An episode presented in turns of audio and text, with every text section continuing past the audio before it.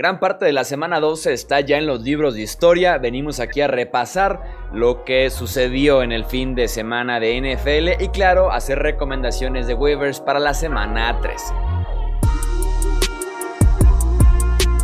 Esto es el podcast de Hablemos de Fantasy Football. Toda la información que necesitas para dominar tu liga de fantasy.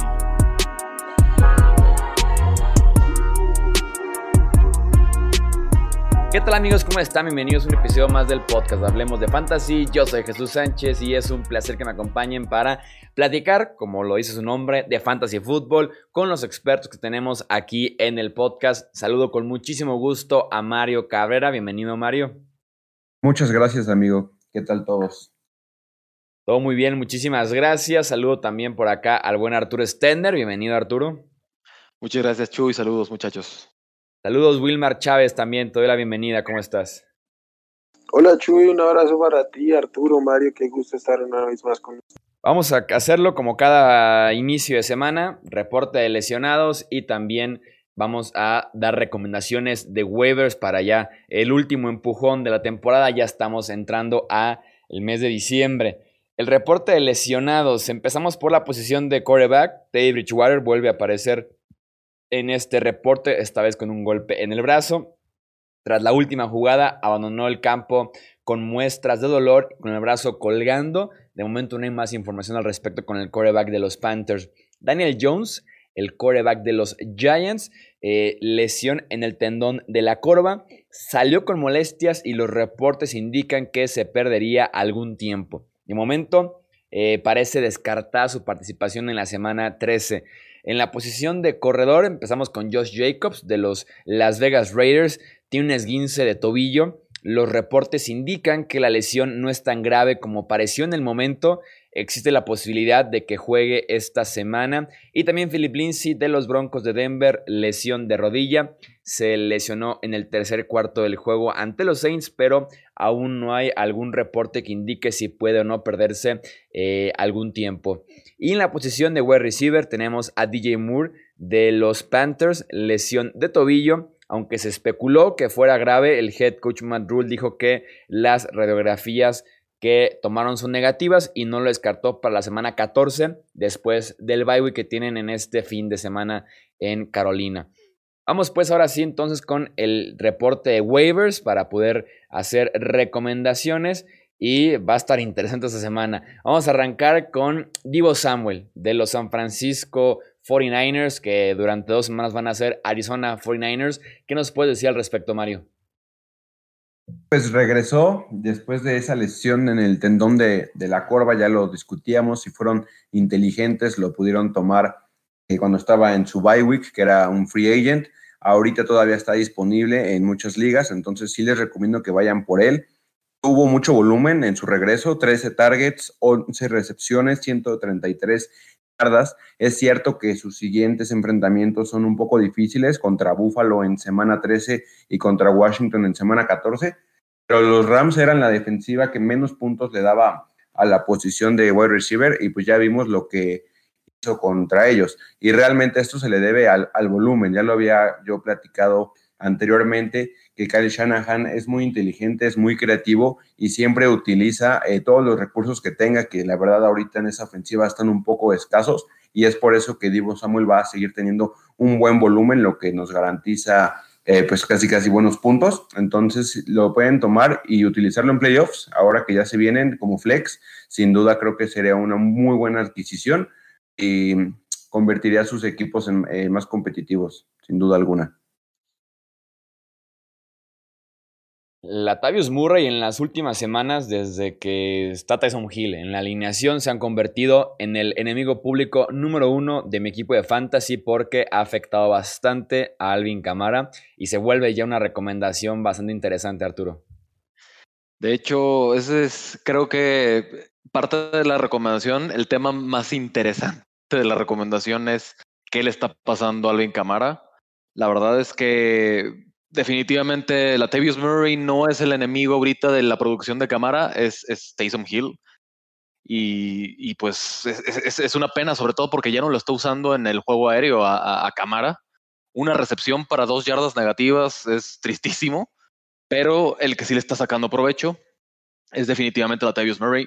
Eh, no sé si, si Peyton ya vaya a, modificar o intentar meter o forzar a Camara en el, en el plan de juego, pero híjole, la verdad, por, por, el bien de la mayoría de los eh, que, que, tienen a, a, Camara en su, en su equipo, la verdad sí, espero, espero que realmente vuelva a la normalidad ese, ese backfield. Lo veo difícil sin Drew Brees, pero, pero bueno, mientras tanto creo que pueden aprovechar y, y tomar a, a la Tavius Murray que está aprovechando al 100 esta oportunidad.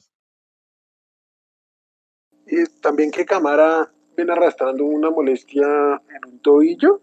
Yo creo que en parte por eso, pues que los seis van muy encaminados a playoffs, no, no, no han visto la necesidad de, de, semanas anteriores de recargar la ofensiva en él. Y eso ha hecho que, que le quiten mucho volumen y que no traten de forzarlo. De igual manera como creo que lo hablábamos en algún momento por, en Twitter con Chuy en estos días. Eh, Tyson Hill, cuando se cierra la, la zona roja, pues su herramienta es correr porque su toma de decisiones, su precisión, su lectura de las defensivas no es la apta para manejar ahí. Y si bien Cámara nunca tuvo el rol de, correr en línea de gol, siempre fue uno de los targets más importantes de los Saints. Entonces, en, en zona roja, en, zona roja y en las diagonales como tal. Entonces, creo que eso le, le ha quitado mucho valor. Mm, yo, yo creo que de aquí a que regrese Ruris, que parece que no será sino por la semana 15 o 16, este backfield se va a mantener muy similar a lo que vimos eh, esta semana. No, no veo a los Saints forzando a Camara y si viene con molestia en el tobillo, de pronto tiene un emparejamiento como ahorita con, con Atlanta, pero no veo que lo vayan a forzar, entonces por eso creo que, que Murray adquiere mucho, mucho valor ahí para, para estas semanas. Y pues Atlanta ya es, ya es una, o al menos esta semana se vio bastante dominante como defensivo duele bastante el, no contar con, con Camara en estos eh, momentos en el fantasy. Le mando un fuerte abrazo a los que estén pasando por la misma situación eh, que yo en estos momentos. Eh, hablando de corredores, justamente, una opción a recomendar, Wilmar, es Cam Akers en este backfield indescifrable de los Rams. Sí, curiosamente, a, a principio de temporada, el head coach Sean McVay nos dijo que iba a tener un ataque por comité que incluso iba a involucrar a los cuatro corredores que tenía. Y si bien no, no, no han sido los cuatro, sí ha sido un ataque compartido entre los tres corredores, Cam Akers, Darrell Henderson y Malcolm Brown. Eh, Cam Akers viene de ser el más eficiente eh, esta semana ante, ante los Niners. Nueve acarreos, 84 yardas y una anotación. Tuvo un acarreo menos que Darrell Henderson, pero pues su, su, producción fue significativamente mayor. Si bien hemos visto que este ataque se ha compartido mucho, creo que también podemos afirmar que, que Sean McVay suele darle el balón al, al corredor que más esté siendo, esté siendo eficiente. Eh, en un principio fue Malcolm Brown, hace unas semanas era David Henderson casi clavado, creo que, que aquí en adelante debería ser K-Maker, si bien no va a ser un caballo de batalla, si bien va a ser difícil que supere los 14, 15 toques por juego, mm, va a ser el arma eh, principal de, de, este ataque terrestre, el, más efectivo, y pues hay que tenerlo en roster. Si hay, si hay que arriesgar por un corredor de este equipo, pues tiene que ser el, el novato. y complicado el tema también con ese backfield de, de Los Ángeles. Eh, nos quedamos con la posición de corredor para hacer una recomendación tipo hace ocho años en el Fantasy. Eh, Mario, ¿qué nos puedes decir de Frank Gore, el corredor de los Jets? Sí, el, el inmortal, el gran veterano que hace ocho años dominaba eh, la liga en, el Fantasy, ahorita ya pues es otra historia en, en los Jets. Realmente esta es una opción por si te hacen falta corredores, por si estás en puestos de playoffs, pero te hace falta alguna posición, tal vez tenías a Will Fuller y ya no tienes flex o alguna situación así, seguramente va a estar disponible en tu liga. No te va a ganar ninguna semana, pero sí te puede dar números sólidos, porque realmente es el único corredor ahorita sano de, New York y tiene un, gran volumen. Tuvo 18 acarreos para 74 yardas, 3 targets, 3 recepciones para otras 12 yardas. Además de que sus siguientes dos enfrentamientos son bastante sencillos, porque en la semana 13 contra Las Vegas y en semana 14 visitan a Seattle, que si bien van a ser partidos que los Jets no van a poder competir y se van a ir abajo en el marcador, precisamente esto creo que lo hace un poquito más valioso porque nos podría llegar a regalar algún touchdown en garbage time o algo así, pero sin duda alguna sí te va a dar tus 10, 12 eh, puntitos cada semana que en playoffs pues valen mucho la pena. Entonces, tampoco no vayan por él si tienen este buen grupo de corredores, no es para tanto, hay que considerarlo como un running back 3 alto que realmente su potencial radica en que tiene muchísimo volumen. Es el único corredor en una ofensiva muy mala, pero al fin y al cabo eh, tiene los toques, que es lo que más importa en el fantasy. Mario, creo que, no sé si coincides conmigo, sería un corredor para usar como running back 2 bajo necesidad, pero no como un flex. Si es un flex, prefieres ir con un, con un receptor, me imagino. Sí, depende obviamente los, los formatos, pero si es en PPR, obviamente ir con un receptor o con una ala cerrada, dependiendo eh, qué te permita tu, tu, liga, pero sí, precisamente en, esa posición de running back 2 bajo, running back 3 eh, alto, sí, sí podría complementar bien tu equipo con, con esos 10 puntitos. Sí, lo, hablo del spot, de usarlo como running back 2, no como flex, porque pues no, es no, te, no tiene upside, no, no tiene como el techo que puede darte casi cualquier receptor. Claro, solamente pues en casos muy desesperados de que se te haya caído tu, equipo, pues sí vas a tener que echar mano ahí, pero van a tenernos ahí apoyándonos a este, en redes, entonces no duden en, en preguntarnos si tienen dudas así. En la misma ofensiva de los Jets, Arturo está Breshad Perryman como una opción que pudiera por ahí colarse como interesante. Ay, pues bueno, con todo el riesgo que, que conlleva agarrar a alguien de los Jets, eh, pues definitivamente Perryman ha sido el que ha tenido más, más volumen y parece que, que es el, el, que el que pinta ser más explosivo. Le, le, bajó mucho el volumen a, a, Jameson Crowder.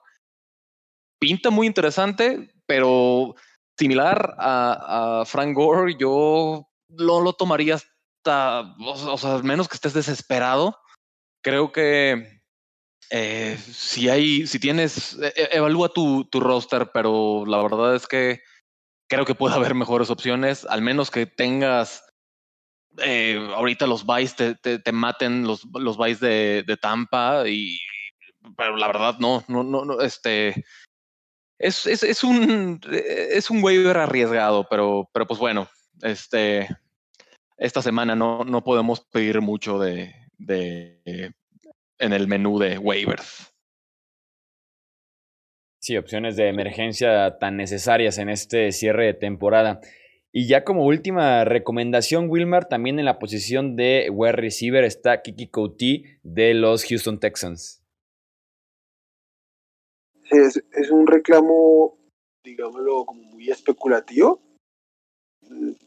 Creo que era el quinto tal vez receptor del, del roster y de un momento a otro es el segundo tras la, la lesión de, de Randall Cobb, el despido de, de, Kenny Stills y pues ahora con esta situación que no sé si, quienes nos escuchan todos lo sepan, el receptor Will Fuller que venía teniendo probablemente la mejor temporada de su carrera, a, él mismo ha, reconocido que va a ser suspendido por, por sustancias indebidas, por uso de sustancias indebidas. Entonces el, el cuerpo de receptores del, de los Texas básicamente se reduce a Brandon Cooks y a Kiki Couty. Así que por volumen y recibiendo pases de, de, Watson, pues es innegable tener, que hay que tenerlo en la mira. Eh, puede tener un remate de temporada interesante gracias a, los targets que va a tener. Si bien ha tenido en, otros momentos la oportunidad de brillar y o sea lesionado o ha quedado de ver su rendimiento ha salido conmocionado, pues la esperanza del volumen está ahí y es a eso a lo que hay que apuntar. Sabemos que el volumen es lo más valioso en el fantasy fútbol. Entonces, pues especulativo, a ver si pegan estas eh, semanas que nos quedan de, de, la temporada fantasy. Por ahí te puede, te puede ganar un, playoff, por, por así decirlo contigo mismo, Wilmar, y le pedí obviamente la opinión también al buen Mario y al buen Arturo. Eh, se vienen ya casi los playoffs, en algunas ligas incluso ya van arrancando, en otras falta una o dos semanas para que empiecen, y hay que tomar en cuenta todas las aristas posibles, incluyendo la estrategia de los handcuffs, el cómo cuidarnos, el cómo protegernos, el cómo debemos de jugar en esas últimas semanas con ese tema. ¿Qué nos puedes decir, Wilmar, al respecto? Sí, bueno, Chuy, un poco retomando algo que decía hace un momento Arturo, y es que parece una semana donde no hay mucho que reclamar, y pues la realidad es que ya esta, esta semana que pasó no tuvimos bye weeks, la semana que está por empezar es la última que tendría weeks, y entonces empieza a perder como el valor, tener profundidad en tu roster, tener 6, 7 receptores que en algún momento puedas utilizar, porque pues ya, ya con los jugadores, ya, ya sabes cuál es el equipo titular, ya sabes cuáles son los dos o tres que vas a estar rotando según los enfrentamientos, y nos quedan unos spots que podemos empezar a utilizar de una manera más estratégica. En este caso, pues lo que es cubrirse, si tienes un corredor caballo de batalla, empezar a buscar sus handcuffs y protegerse de cualquier lesión, cualquier eh, situación de COVID o cualquier cosa que pueda pasar de cara a los partidos de playoffs o a la disputa ya para, para entrar a los playoffs en estas dos últimas semanas. Entonces yo, yo en, en estrategias previas al draft no soy de tomar Hancock, pero en este momento, a estas alturas de la temporada, me parece súper valioso jugadores como Alex Mattinson, Tony Polar y el propio Latavius Murray, como lo nombrábamos, Boston Scott, empiezan a adquirir valor que no, lo no, lo, no, lo, no necesariamente lo tienen en su rol en este momento, pero, pero como válvula de seguridad, como, como un seguro ahí, puede ser muy, muy útil. Sí, yo, yo a esa lista le agregaría a Carlos Hyde, por si tienes a Chris Carson, no se vaya a lesionar otra vez. Eh, sí les recomiendo que, que lo tomen. También eh, recomiendo que tomen a Devontae Booker. Josh Jacobs salió medio tocado en el tobillo. Eh, se espera que no sea grave, pero de todas formas eh, no hay por qué correr riesgos. Entonces también les recomiendo que vayan por Booker. En la situación de Todd Gurley está un poquito más difícil predecir quién es, pero por el momento creo que Ito Smith es el que tiene la ventaja sobre Brian Hill. También si tienes a Gurley, aunque tenga un calendario difícil, te puedes cubrir yendo por Ito Smith y un caballo de batalla durísimo esta temporada y siempre es Derrick Henry y ahí sí se me complica saber quién es el handcuff porque está Darrington Evans ahorita en la reserva. Pero se podría activar en estas semanas. También está Donta Foreman que nunca despegó con Houston pero está ahí en, en Tennessee y también está Jeremy McNichols que también está en la reserva de lesionados pero igual ya lo van a activar. Han usado a estos tres corredores cuando han estado sanos y creo que si se llega a lesionar Derrick Henry van a emplear un comité. Entonces, los que tengamos, bueno, yo tengo a Derrick Henry y los que también lo tengan, pues creo que ahí sí no hay un handcuff claro que agarrar. Nada más hay que prender la veladora y esperar que nos lleve hasta el título. No suelten a Kalen Belash. Eckler, su lesión fue bastante seria. No saben si se puede reagravar ese, e, esa lesión. La verdad, cualquier lesión muscular es, es peligrosa. Sí, creo que, que, pero creo que más allá de los nombres es como dejarle la inquietud de, ya es momento de cambiar un poco la, la estrategia, empezar un poco a jugar a la defensiva, a cuidarse, de igual manera, eh, hay, hay un montón de estrategias, cualquier cosa que se pueda, como lo decía Mario hace un momento, y estamos en redes para comentarlo, si es hablar de defensas, kickers, todo, porque eh, cuando se acercan los playoffs, pues se vuelve mucho, mucho más importante ese, ese manejo estratégico del, del roster.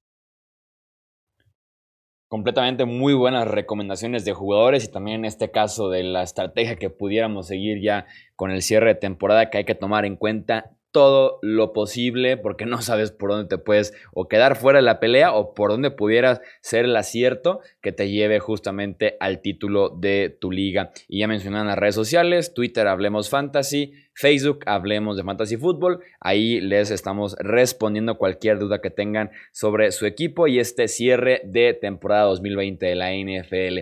En nombre de Mario Cabrera, de Arturo Stender, de Wilmar Chávez, yo soy Jesús Sánchez y eso es todo por este episodio. Gracias por escuchar el podcast de Hablemos de Fantasy Football. Para más, no olvides seguirnos en redes sociales y visitar hablemosdefutbol.com.